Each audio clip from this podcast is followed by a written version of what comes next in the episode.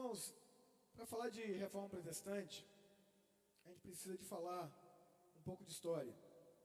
Mas eu, eu sempre falo aqui na igreja que todas as vezes que nós vamos à história, isso como igreja, tá? Como igreja, não como é, um, um ensino numa faculdade, por exemplo, ou no ensino escolar, mas no ensino igreja, que o objetivo é aprendermos para praticarmos.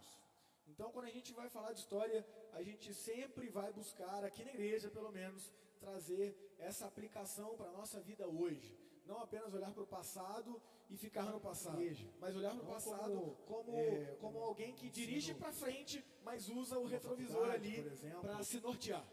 Então, esse é o objetivo de como igreja, a Igreja Presbiteriana do Brasil, nós utilizarmos a história como uma referência, não para ficarmos presos lá, mas para nos nortearmos, inclusive para seguirmos bem adiante.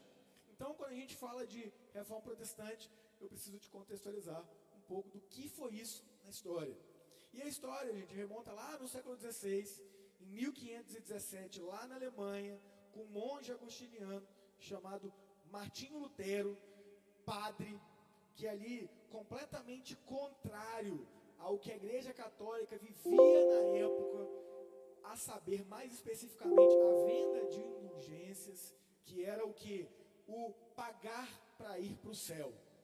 Então, o Papa Leão X, que foi alvo de grandes críticas e embates ali com com Martinho Lutero, ele dizia que ao tilintar das moedas no gasofilaço, gasofilaço é, é isso aqui, né? No caso, aquele gasofilaço de metal, ao tilintar das moedas no, no, lá no fundo do gasofilaço, uma alma saía do purgatório e ia para a eternidade do nosso Pai.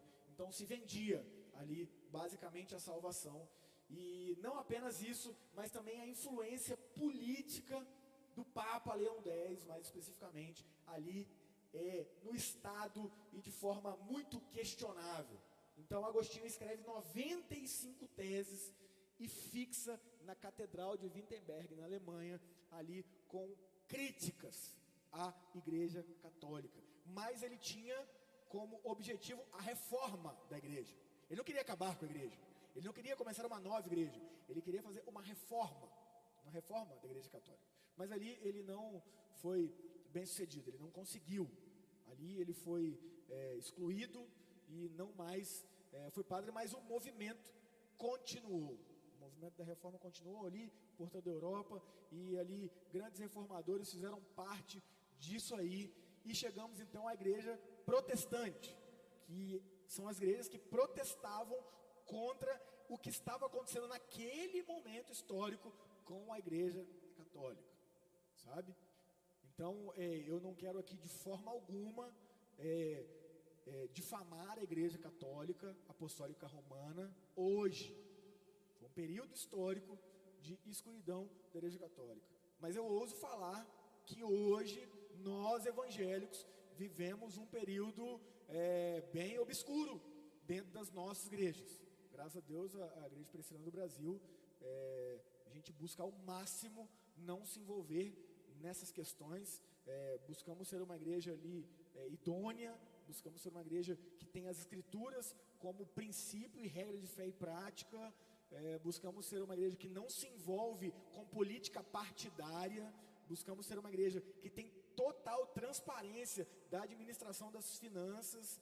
Buscamos ser uma igreja que não enriquece pastor, sabe? Mas sabemos que nós, Igreja Presbiteriana do Brasil, somos outro outros no censo. Nem aparecemos mais no censo. Isso é triste. É, estamos ali falando de Assembleia de Deus, Universal, Batistas das mais diferentes vertentes, e denominações e denominações, e o nosso nome não aparece mais. Então, é, isso me entristece por saber que somos uma igreja que temos um potencial imenso, uma igreja idônea, mas que estamos aí, é, numericamente falando, sumindo do censo. E isso, como eu disse, é motivo de grande tristeza. Mas isso é um momento, é, é, é um outro assunto para um outro momento e uma outra reflexão. Quero, quero me deter sobre a reforma. E esse movimento, então, iniciado lá por Lutero, ele teve uma identidade chamada de cinco solas. Cinco solas. E aí o Lutero, ele definiu o que são esses cinco solas. Primeiro, sola fide, ou seja, somente a fé. Somente a fé é o que nos faz crer em Jesus Cristo e por meio dessa fé sermos salvos. Não há intermediadores que salvam. Isso é o entendimento a partir da reforma com base bíblica. Ele continua dizendo somente a Escritura. Ou seja, a Escritura é a base. A Escritura é o que nos norteia. E mais uma vez eu faço é, uma crítica às nossas igrejas hoje, fruto da reforma protestante, que não tem mais a Bíblia como regra, como norte, mas normas e culturas, revelações das mais diversas sandices ditas como espirituais, mas que não refletem em nada os princípios de Jesus Cristo. E ali as pessoas se baseiam é, nessas é, ditas é, revelações espirituais que muito mais oprimem ou adoecem as pessoas do que realmente as conduz a conhecer Jesus Cristo. Então ele vai dizer somente a Escritura ou só a Escritura. Ele continua dizendo também somente Cristo ou solos Cristos. Somente Cristo salva. Somente Cristo. Somente Jesus Cristo é aquele que pode nos salvar. O único intermediador entre Deus e os homens capaz de nos salvar, Jesus Cristo. O Rei dos Reis e Senhor dos Senhores. E ele também continua e diz que somente a graça, ou sola gratia, é somente por meio da graça, não é mérito. Não, eu sou cristão porque eu sou bom. Eu sou fera. Eu sou demais. Não, não é graça. É graça. Gente não tem nenhum motivo aqui de se gabar por estarmos aqui hoje. Não, eu tenho, eu sou pastor. Lógico que não. É somente graça de Deus. É aquela frase, é uma frase comum aí nas redes sociais, mas que é uma verdade. É, tudo aquilo de bom que é em mim é mérito de Cristo. Agora, tudo aquilo que é de ruim, sou eu mesmo. Sou eu mesmo. Os defeitos que você vê em mim é, é o Tiago Candonga mesmo. E aí muitos transferem para o diabo, né? Porque eu transfiro para o diabo, eu, eu me isento, né? Não, não foi eu, foi o diabo. E aí ele deve estar lá agora num psicólogo. Tanta culpa que se colocam nele. E aí as pessoas se isentam da responsabilidade. Não, não foi eu. E eu vou contar uma historinha engraçada para vocês. É, o Weber vai lembrar dessa história. É, o Weber ajudou um, um irmão que estava passando por um processo de dificuldade e adicção, e o Weber sempre muito solícito, um homem servo de Deus. Ele ajudou aquele homem, inclusive, dando uma moto para ele trabalhar. Contei o santo, porque o santo é aqui da igreja, tá? Eu vou contar o milagre, não contar o santo. E aí o Weber ajudou esse cara. E aí, esse irmão, eu, eu também o acompanhava, e eu não era dessa igreja aqui na época. E esse irmão, um dia, ele foi me procurar, mas o Weber já tinha me advertido. Falou, Candonga, é, se fulano te procurar, é, pedindo ajuda, saiba que ele recaiu e provavelmente ele vai inventar uma história para você. E eu falei, e a moto? E o Weber falou, eu já recolhi a moto, a moto está comigo. E quando ele quiser tratar, a gente ajuda novamente, e aí a gente... Eu falei, não, tudo bem. E aí, eu estava nessa outra igreja, e ele foi lá. E ele foi lá, e eu atendi, ele falou, então, pastor, é, eu estava com a moto trabalhando, e eu sabia que ele estava sem moto. E ele falou, e eu passei num buraco ali e furou o pneu. E eu estou precisando de 30 reais para consertar o pneu da moto. Aí eu falei, cadê a moto? Ele falou, deixei lá. Aí eu falei assim, mas que moto? Se o Weber já me ligou e falou que pegou a moto de você. Aí ele fez assim, ó. Ele fingiu que estava endemoniado. ele meteu essa. Aí eu olhei para ele e falei assim, cara, eu acredito em possessão demoníaca. Eu já vivenciei possessões demoníacas, mas eu sou presbiteriano. Falei, então pode parar de fingir. Ele fez assim. Então beleza, pastor. Era mentira, era golpe. Era golpe. Ele usou desse artifício aí, sabe, para fugir da responsabilidade dele. E por que, que eu sabia? Porque a graça a graça de Deus nos alcança, a Escritura de Deus nos dá base para entender algumas coisas. E aí ele quis ali, né, usar de um artifício para sair desse princípio aí. E, e não, falei, não, você senta aqui agora que a gente vai conversar. E aí eu fui lá, conversei com ele e tal, e, e ali seguiu a vida dele. Então, isso acontece. Pessoas que deturpam, sabe, princípios e, e buscam de artimanhas, e somente é, a Escritura, somente a fé, somente Cristo, somente a graça que é nos ensinada a partir da Bíblia e de experiências que o Espírito Santo nos dá, mas saiba que essas experiências estão diretamente ligadas à Escritura, porque o Espírito Santo nunca vai poder te dar uma experiência que é contrária à palavra de Deus, porque ele não vai se contradizer. Somente esses princípios aqui das cinco solas que nada mais são do que princípios bíblicos que vão nos nortear, que são características de igrejas reformadas. Igrejas reformadas, ou seja, que existem a partir da reforma. E que buscam ser igrejas protestantes, que protestam contra o quê? Contra tudo aquilo que não está de acordo com os princípios da palavra. Mas protestam aqui dentro. Aqui dentro. Lutero não foi protestar as 95 teses lá na prefeitura. Não, ele foi protestar dentro de onde ele estava inserido. Entende? Então, esse é o nosso papel. E ali, ele coloca o último solo, que é o sole deu glória, ou glória somente a Deus. A glória é totalmente de Deus, não é nem minha e nem sua. Fizemos uma, um ato aqui nobre de ajuda aos pobres, de é, preservação do meio ambiente, de distribuição de cestas básicas, de acolhimento de famílias. A glória é de Deus. Nós só estamos fazendo aquilo que nos cabe, que é amar a Deus e amar ao próximo. Ah, não, eu devo ser exaltado por isso? Não. Não, a glória é só de Deus.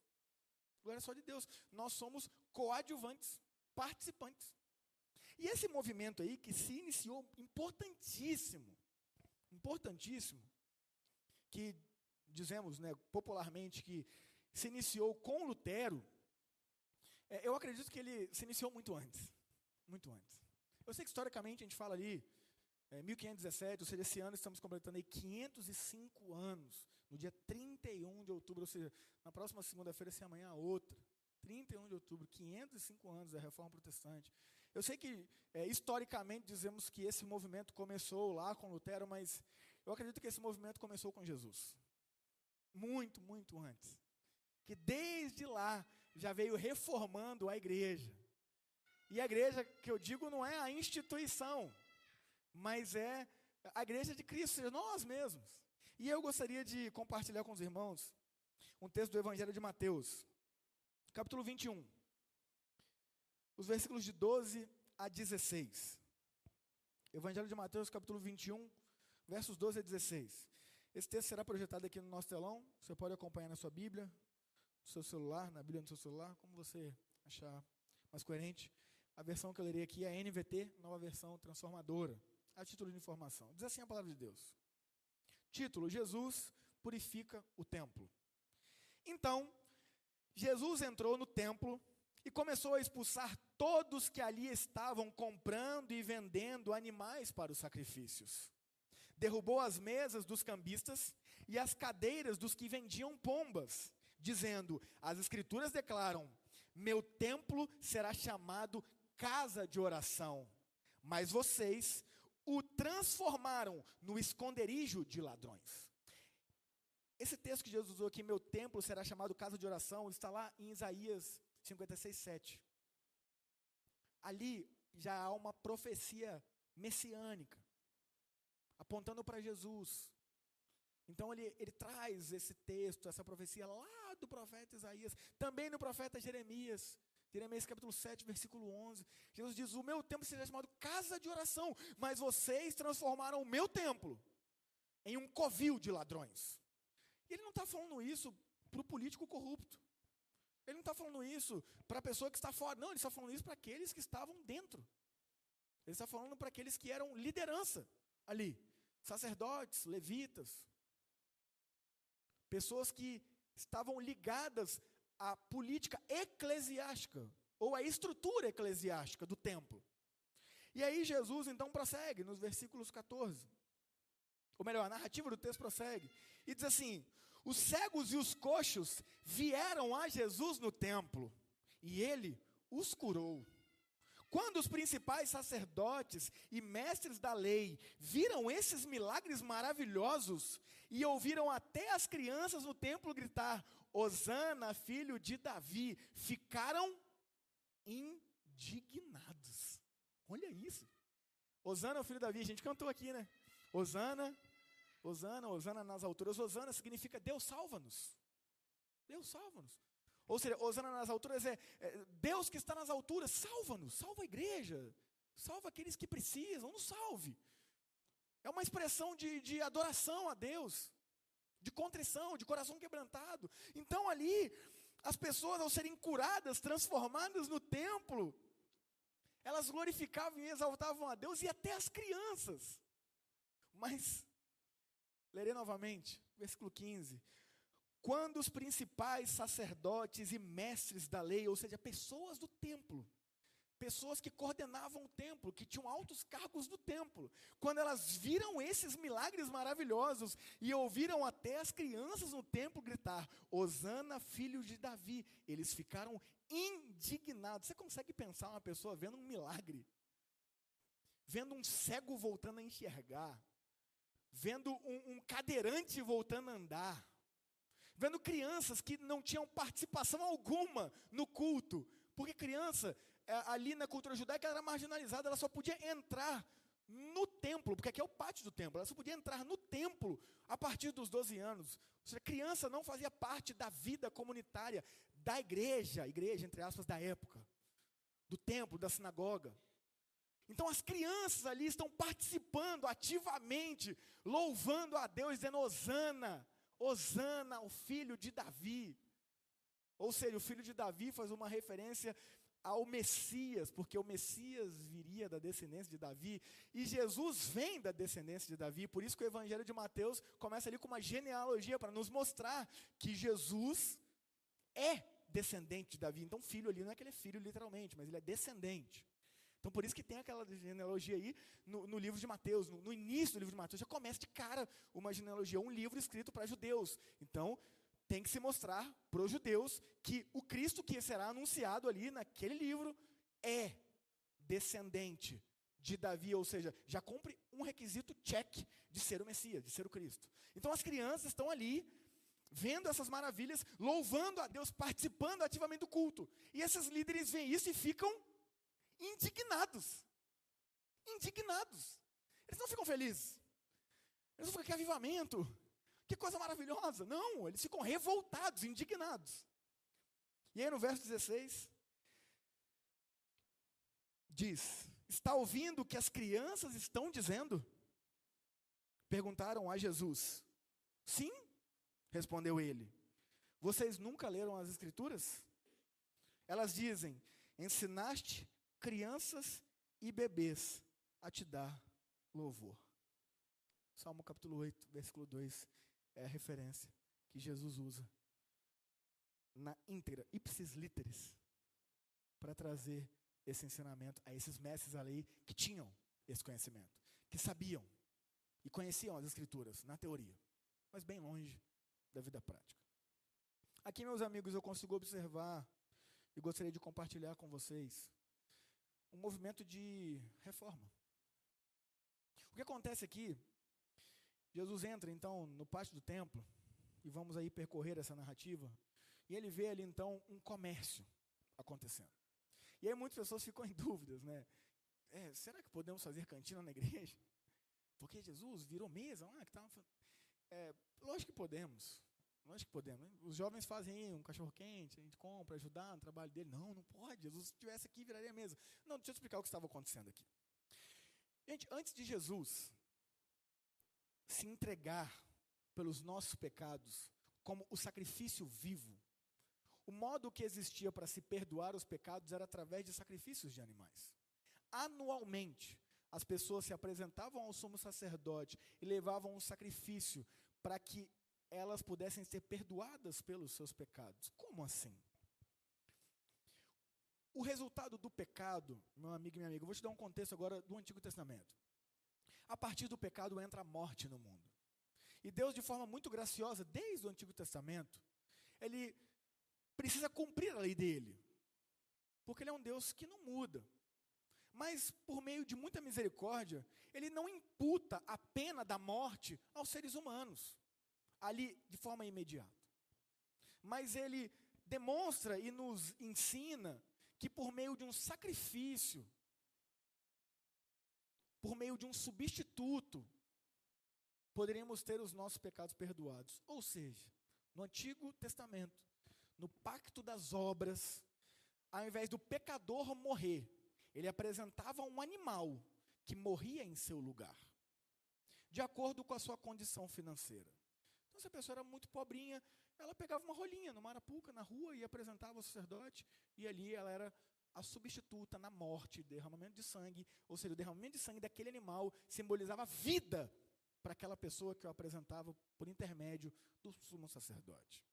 Ali, conforme a condição, ia aumentando o tamanho do animal também aumentando até chegar a um bezerro, um boi. Dependia da sua condição financeira.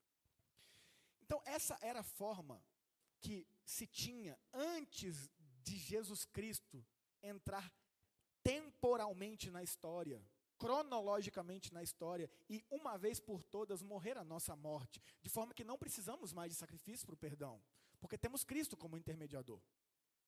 Ele foi o nosso substituto pleno, como sacrifício perfeito. Mas aqui Jesus está vivo. Aqui Jesus ainda não se entregou. Então a prática dos sacrifícios ainda aconteciam, ainda ocorriam.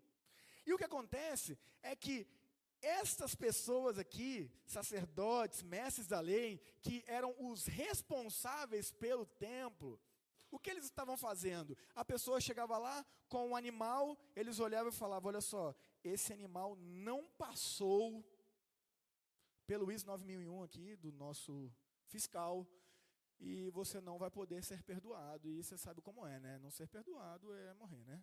Mas temos aqui um animal de acordo com a sua condição financeira, de acordo com aquilo que o seu bolsinho pode pagar em apenas 60 parcelas leves de um milhão. É brincadeira. O que eles estavam fazendo? Eles estavam não aceitando o sacrifício que as pessoas traziam e vendendo apenas os deles. Entende a corrupção? Entende o esquema que foi feito? Que trazia muito dinheiro para esses homens. E ali então as pessoas elas ficavam reféns reféns. Elas não tinham o que fazer, a não ser comprar os animais que eles estavam vendendo. E é nesse contexto que Jesus diz que a minha casa será chamada de casa de oração e vocês a transformaram num covil de ladrões, porque vocês estão roubando o povo. E Jesus ali, meu amigo e minha amiga, vira mesas. Vira mesas. Literalmente. Então, meu amigo e minha amiga, primeira lição para a gente refletir nessa noite.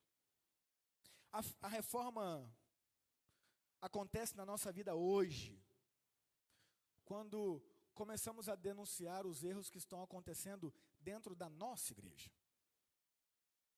Mais especificamente dentro de nós mesmos, porque nós somos a igreja.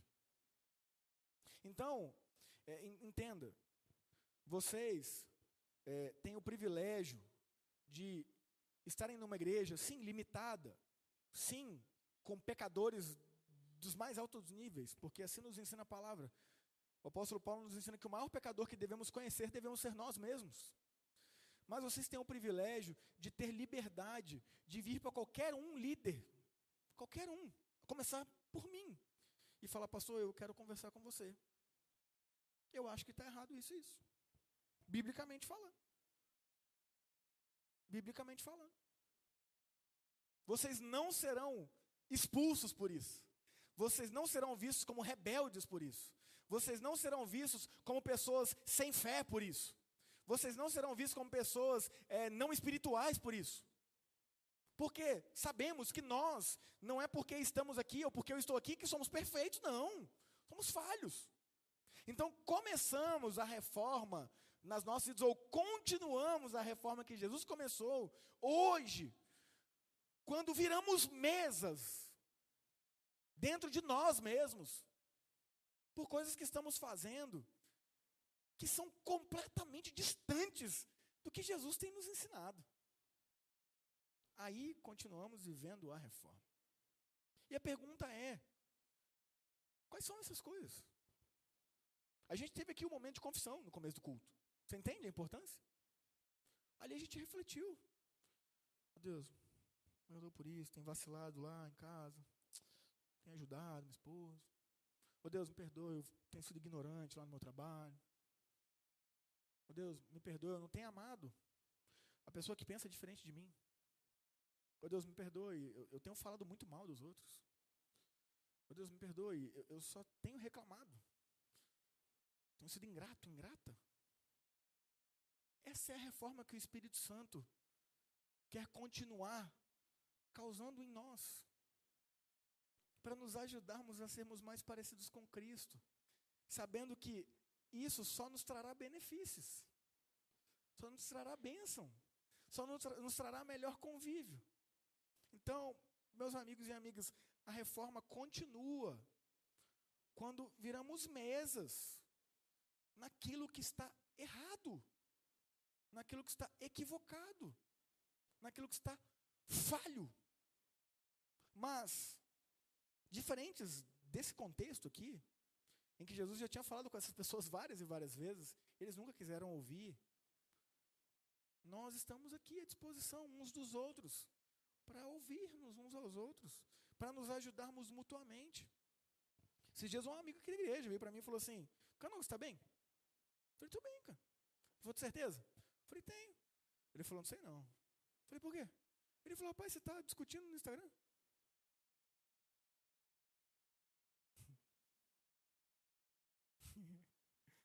Ele falou: E você me ensinou a não fazer isso? Você me ensinou que não se ganha nada fazendo isso? Muito pelo contrário. A gente só faz inimizade. Aí eu falei: É, eu achava que eu estava bem, mas agora eu estou repensando. Não sei. Isso é ser igreja, gente. Isso é ser igreja.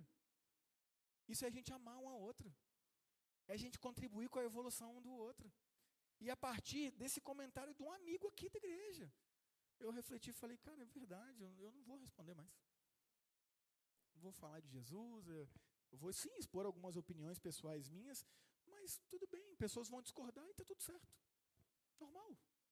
Não cabe a mim tentar provar que eu estou certo, porque, gente, vamos ser honestos, isso envolve ego. Eu queria mostrar para as pessoas que eu estava certo, que eu tinha argumentos válidos. Para quê? Se Deus conhece meu coração, para quê? Se aqueles que caminham comigo me conhecem e sabem, para quê?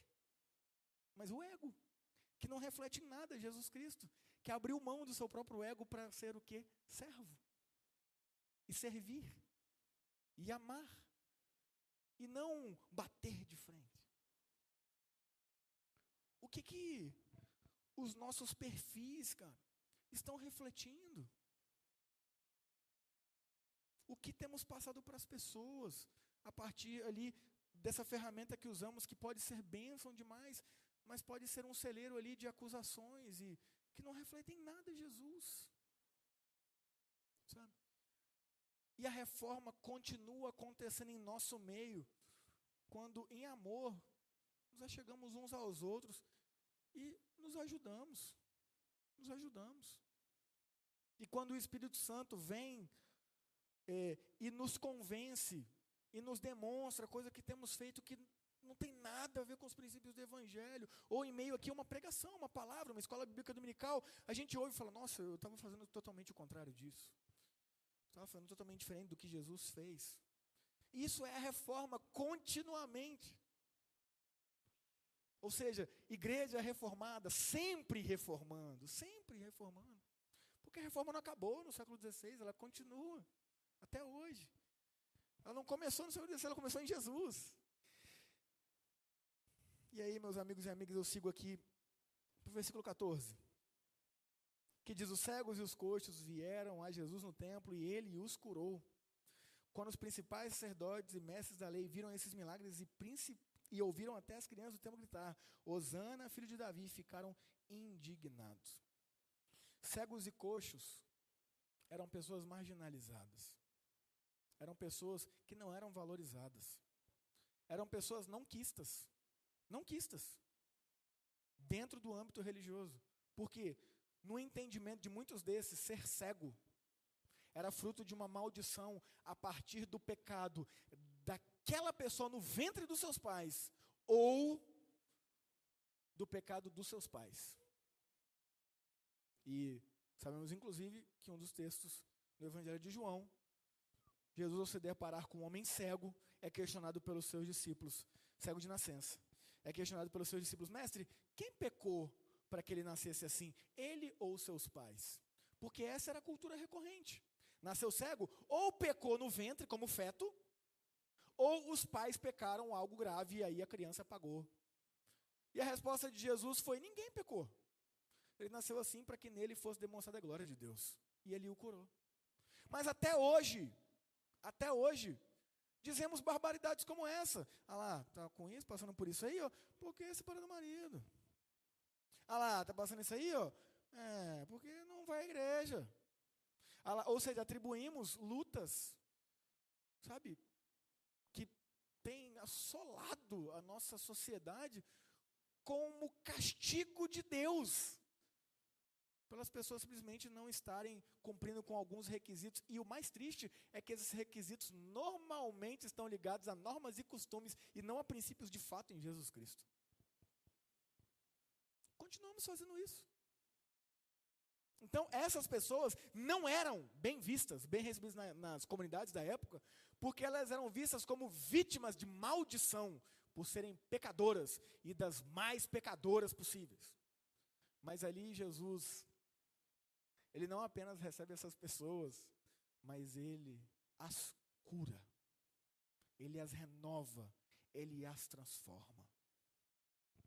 A reforma continua nas nossas vidas hoje, meus amigos e amigas, quando começamos a olhar para aqueles que hoje na nossa sociedade são vistos como excluídos e mal vistos. Ou como aqueles que são os mais amaldiçoados a reforma continua nas nossas vidas hoje, quando voltamos os nossos olhares para essas pessoas como Jesus fez. E não atacando-as, e não oprimindo-as, e não julgando-as, criticando-as, amaldiçoando-as. Não. Mas amando e servindo essas pessoas e sendo milagre na vida delas milagres vivos. Pastor, mas eu não consigo é, curar um cego. Mas você consegue abraçar. Mas eu consigo ouvir. Mas eu consigo compartilhar de um sorriso. Mas eu consigo compartilhar um pouco daquilo que eu tenho. Mas eu consigo convidá-la para estar aqui no nosso meio. Independente de quem seja, entrando aqui, sendo amada, abraçada. Como qualquer outro. Independente de quem ela seja. A reforma continua hoje. Quando, seguindo, quando seguimos o exemplo de Jesus, de olhar para esses vistos como amaldiçoados pela instituição, como naquela época. Irmãos, ontem, eu, eu, falo, hoje em dia é, é, é, fácil demais ser crente, cara. E eu não estou falando isso como algo ruim, não. Estou falando isso como algo bom, sabe? Porque o mundo, cara, tá, tá tão. E quando eu falo mundo, eu não estou falando, ah, é o mundo lá fora, não. O mundo nós mesmo. A gente está tão distraído, cara. A gente está tão egocêntrico. A gente está tão só olhando a gente, que quando você faz isso aqui para outra pessoa fala assim, nossa, você, você, você é de Deus, né? Só pode ser de Deus, né? Eu falo, cara, por isso? Eu falo, sim, eu sou, mas por isso. E aí, ontem, né, falei aqui que tivemos a reunião do presbitério. E acabou a reunião do presbitério, ali por volta das 15h40. E aí eu esqueci que eu estava sem carro. Fui de carro, esqueci que eu estava sem carro, que a Roberta me levou. E eu saí, foi um dos últimos ali, eu falei, não, eu tô sem carro. Eu falei, ah, vou chamar um Uber. Ah, mas eu vou descer ali no supermercado e vou comprar um biscoito. Estava com vontade de comer um biscoito. A Roberta não está aqui, por isso que eu estou contando. Aí eu falei, vou ali comer um biscoitinho, um cookie. Aí desci, fui lá no supermercado. Tá? Comprei um cookie. Comprei um suco. E aí saí do supermercado. Aí saí do supermercado, veio um cara. Estava trabalhando ali, guardando os carros. Aí ele falou, irmão, você tem uma moedinha aí? Não? Eu falei, oh, meu amigo, não tenho, cara, eu só estou com um cartão. Aí eu falei, mas você quer um biscoito? Ele falou, cara, eu, sério mesmo? E estava fechado. Eu falei, sério? Ele falou, não, não precisa abrir só para me dar, não. Eu falei, não, cara, imagina, faço questão, toma aqui. Aí eu abri, peguei um, que eu estava morrendo de vontade de comer, e falei, cara, toma. Porque eu podia ir no próximo supermercado comprar outro. Cinco reais, gente. Eu falei, cara, toma. Ele pegou e falou, sério, velho? Sério mesmo? Eu falei, sério. Aí ele falou assim, você é de Deus, né? Cara, eu dei um cookie para ele, velho. Gente, um cookie. Um ateu pode fazer isso. Ou melhor, deveria fazer isso.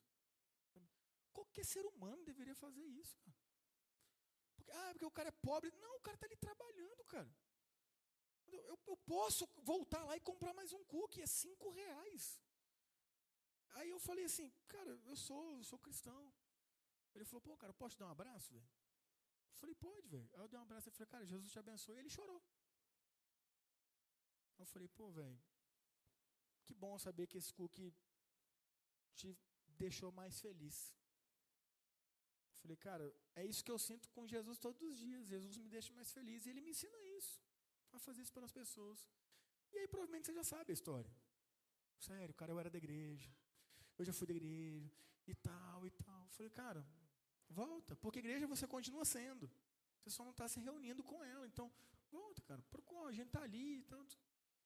E eu saí, eu falando, cara, eu só dei um cookie. Mas para ele eu sou Martinho Lutero. Começou uma reforma por causa de um cookie. Gente, é muito fácil hoje a gente demonstrar amor pelo próximo com coisas tão pequenas porque ninguém quer saber de ninguém mais. Ninguém está nem aí para ninguém mais. É cada um correndo atrás do seu, com o celular na cara, estressado, ansioso e só reclamando da vida. E a reforma continua nas nossas vidas hoje, quando olhamos para essas pessoas que são mal Ah, mas é nóia, você é nóia. Trabalhando guardando carro?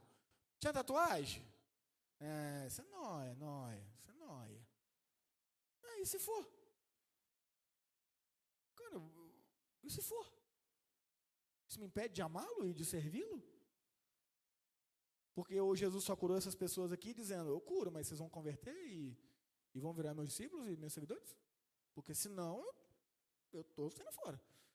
E o relato dos evangelhos nos conta que Jesus curou dez. E quantos voltaram para agradecer? Um. E os outros nove, ele lançou a maldição. Porque, não, continuaram curados lá, sem voltar, sem segui-lo, sem se importar com ele. Por quê? Porque o nosso papel é amar essas pessoas e olhar para essas pessoas. Aí você fala assim, não, mas temos que olhar para todas as pessoas. É lógico, temos que olhar para todas as pessoas. Mas Jesus especificamente se atentou para pessoas que eram excluídas, que eram deixadas de lado, que eram oprimidas. E está aqui nos evangelhos. Estou inventando isso não, está aqui. É cheio disso nos evangelhos. E é cheio disso na Bíblia. Dizendo que quem dá ao pobre empresta para Deus. Mas as pessoas querem pegar, não, mas tem aquele texto que diz, né, os pobres sempre teriam convosco, então tem que usar as coisas para Deus. Eu falo, é, se usar para Deus, né, é, tipo, usar para Deu, né, eu, né. E aí a gente esquece disso, sabe? Então a reforma continua, meu amigo e minha amiga. Quando olhamos para essas pessoas e começamos a, pelo menos, começar a orar por elas. Porque pode ser que você não tenha acesso. Ué. Sei que onde você mora, o contexto que você vê. Você não tem acesso, e não tem. E você, é culpado por isso? Você, deve se sentir mal por isso? Não, ué. Que bom, Deus te abençoou, morando num local bom, tendo um círculo de amizade e de pessoas que têm um, um, um, uma classe social mais abastada. Tudo bem, mas a gente pode começar pelo menos a orar por essas pessoas. A olhar para essas pessoas, como Jesus fez. E por fim, meus amigos, Jesus diz, né? Sobre a indignação dos religiosos, eu não vou nem me deter neles, tá? Porque é, a pessoa que está mais focada na estrutura e no que ela pode proporcionar, mesmo que de forma corrupta, ela fica indignada com o agir de Jesus Cristo. Indignada. Ela fica indignada com milagre. Ela fica indignada com conversão. Ela fica indignada com o marginal que começa a frequentar o templo e começa a ser transformado. Ela fica indignada. Eu não vou nem me deter, tá? Então, mas saiba, é, para mim uma ótima demonstração é quando eu vejo pessoas ficando indignadas em coisas que são claras e evidentes de agir de misericórdia de Deus. Então, eu não perco nem tempo, mas essas pessoas eu falo, tá bom, Deus abençoe, passar bem. E eu vou seguir Jesus aqui. Então, não vou nem me deter, tá? Nisso aqui. Mas, diante disso, Jesus pergunta, é, vocês nunca leram as Escrituras? E é uma pergunta retórica, porque ele sabia que sim, eles liam, e liam muito, e sabiam muito. Ele diz, elas dizem, ensinastes crianças e bebês a te dar louvor. E aqui é uma afronta imensa, né? porque criança e bebê, como eu disse aqui, não tinha parte no culto. Criança e bebê aqui não tinha é, voz na sociedade. Criança e bebê que não tinha participação nenhuma na vida religiosa do contexto judaico. E Jesus diz para eles: vocês não conhecem. Vocês conhecem de ouvir, mas na prática vocês não entendem. Vocês não entendem. Sim, as crianças. As crianças me louvam e participam da vida da igreja. Nesse contexto aqui, são essas pessoas, à margem. Como não só crianças, mas também mulheres, naquele contexto. Pobres. Uma das marcas de que Jesus era o Cristo é o próprio Jesus responder aos discípulos de João, que anuncia a João que eu sou Cristo, dizendo que os, os cegos estão vendo, os surdos estão ouvindo, os leprosos estão sendo purificados e aos pobres está sendo anunciado o reino de Deus. Porque os pobres tinham sido excluídos, inclusive, de aprender sobre a palavra. E uma das demonstrações que Jesus era o Cristo era que isso estava deixando de acontecer.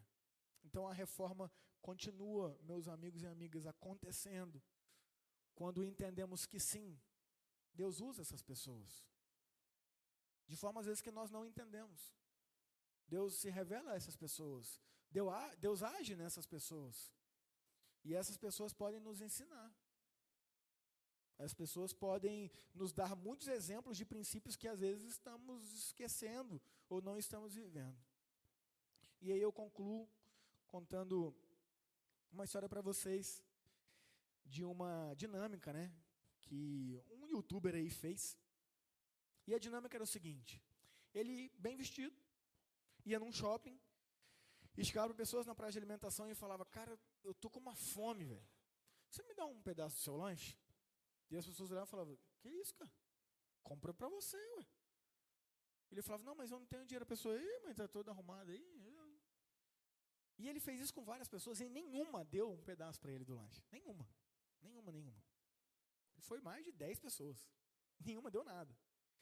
E aí, ele chama um amigo, compra um lanche e, dá pra, e pede para o amigo dele entregar para o morador de rua. E o amigo dele entrega para o morador de rua. E aí ele vem, não estava na cena, com a mesma roupa bem arrumado, vai até o morador de rua e fala assim, ô meu irmão, está bem? Cara, tô com uma fome, vê se não me dá um pedaço do seu lanche, não? E aí o morador de rua fala, ô oh, cara, claro, reparte, dá metade para ele e fala, tem batata aqui, refri, você quer? E era um lanche. E ele começa a chorar, cara. Porque ele fala, irmão, não, eu não quero, cara. É brincadeira, é... Isso aqui é uma sketch que a gente está fazendo. Ele falou, cara, eu acabei de sair do shopping tal. E eu pedi para mais de 10 pessoas um pedaço do lanche delas. E nenhuma me deu. E sem dúvidas, todas ali tinham condições de comprar o seu lanche. 10, 20 lanches. E você, que ao receber o, meu, o lanche do meu amigo aqui, disse que já estava sem comer há bastante tempo.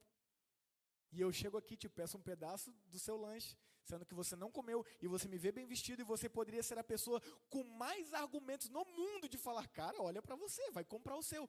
E você prontamente reparte no meio o seu lanche, me dá e fala, tem batata e refri aqui, se quiser, fica à vontade. Então, meu amigo e minha amiga, às vezes essas pessoas nos ensinam princípios de Jesus que nós não estamos vivendo ou estamos esquecendo. Ah, mas ela não é salva aí, meu amigo, é com Deus, não é comigo nem com você. Eu não sei quem é salvo. Não sei. Romanos 8,16 fala que o Espírito de Deus revela o meu Espírito que eu sou filho de Deus. E é pessoal intransferível, eu não sei de vocês. Pela fé eu creio que vocês são, mas eu não consigo afirmar isso. Então não estou falando de salvação, eu estou falando de princípios do estilo de vida de Jesus, que salvam não, mas demonstram que somos discípulos, porque a árvore dá fruto. E se estamos conectados a esse Jesus, que conforme é, João 15 vai nos dizer que é a videira, ele diz que aqueles que permanecem nele dão frutos. Então, demonstrar princípios de estilo de vida de Jesus, sim, é uma demonstração que somos salvos, mas não que isso nos salve. Então, não é que repartir o lanche para alguém, ah, eu sou salvo porque eu reparti o meu lanche. Não, não, isso não salva. Isso é uma caridade, é, é ótimo. Porque quem salva é o solo Cristo, é só Jesus. Mais uma vez que eu sou salvo em Jesus, eu sou ensinado a viver esse princípio de amor, de misericórdia, de compaixão, de caridade, de servir o outro, de amar o outro. Então, essa reforma continua nas nossas vidas quando lembramos que Deus usa essas pessoas para nos ensinar. Mas só podemos aprender com elas se estivermos com elas, ou se ouvirmos delas, ou se tivermos pelo menos um momento com elas. E muitas vezes nós queremos a distância delas. E eu não quero chegar nem perto. Isso não reflete o nosso Jesus, que não só andou com essas pessoas, mas tocou e as curou e, e as salvou e as redimiu. Então, meus amigos e amigas, que possamos continuar esse movimento da reforma em nossas vidas, pelo agir do Espírito Santo, pedindo a Ele que nos abençoe a rever tudo aquilo que temos feito de falho, de limitado, pedindo perdão, misericórdia, virando mesas, se possível, nos ajudando mutuamente um ao outro, no amor, compartilhando, é, fazendo comentários construtivos uns aos outros, em humildade. Também lembrando que este Deus, este Deus, ele olhou para o marginalizado, ele olhou para o amaldiçoado, ele olhou para aquele que ninguém queria, e ele fez milagres na vida dessas pessoas, e que nós, como igreja, e como igreja que eu digo, não a instituição Impecavinato, porque a instituição Impecavinato reúne a igreja de Cristo. Mas nós não permanecemos aqui a semana inteira. Então aqui são momentos da semana. Mas que possamos, como igreja, e pecavinato, igreja de Cristo, onde estivermos, ser luz na vida dessas pessoas. E sermos milagre e resposta de oração na vida delas, naquilo que Deus nos conduzir. Seja por uma cura, seja é, por um doar, seja por um abraço, seja por sentar no meio fio e conversar, seja por um sorriso que seja. E que por fim Lembramos que essas pessoas, que são vistas pela maioria de nós como pessoas que não têm nada a nos ensinar, nada, que sim, podem ser usadas por Deus para nos ensinar coisas ricas daquilo que Ele nos propõe, para a honra e glória dEle. Amém? Vamos orar, feche os olhos. Pai, louvado seja o seu nome. Obrigado, Deus, pela sua palavra. Obrigado pela reforma, Deus como dito aqui, historicamente, datamos de 1517 com Martinho Lutero. Mas que ao analisarmos biblicamente, vemos que ela começou em Jesus. E Pai, pedimos que essa reforma continue nos nossos corações hoje. Que ela continue na vida da nossa igreja hoje. Que ela continue, Pai, a partir do agir do Teu Espírito Santo nos conduzindo a sermos pessoas melhores melhores dentro das nossas casas, melhores nos nossos ambientes de trabalho, melhores nas nossas relações, Pai. Porque somos discípulos e discípulas do Senhor. Então perdoa-nos, Pai, por todas as vezes que ficamos indiferentes a essa reforma que o Seu Santo Espírito nos conduz. E nos abençoe, Espírito Santo, a continuar vivendo essa reforma. Louvado seja o seu nome, porque o Senhor é Deus. Obrigado pela vida da nossa igreja, obrigado por cada pessoa que veio aqui hoje. Obrigado, Deus, de forma especial, pela vida dos nossos visitantes, Pai. Que o Senhor abençoe muito a vida da Sofia e a vida de Yuri, pessoas que estão aqui pela primeira vez. Que elas possam ter sido amadas por Jesus, mas também sintam o amor da nossa igreja, porque amamos receber visitantes aqui em nosso meio. Que o Senhor nos abençoe, nos dê uma semana na Sua presença, de crescimento, aprendizado e cada vez mais subirmos um degrauzinho e sermos mais parecidos com Jesus. E agora, meus amigos e amigas, recebam a bênção do Senhor.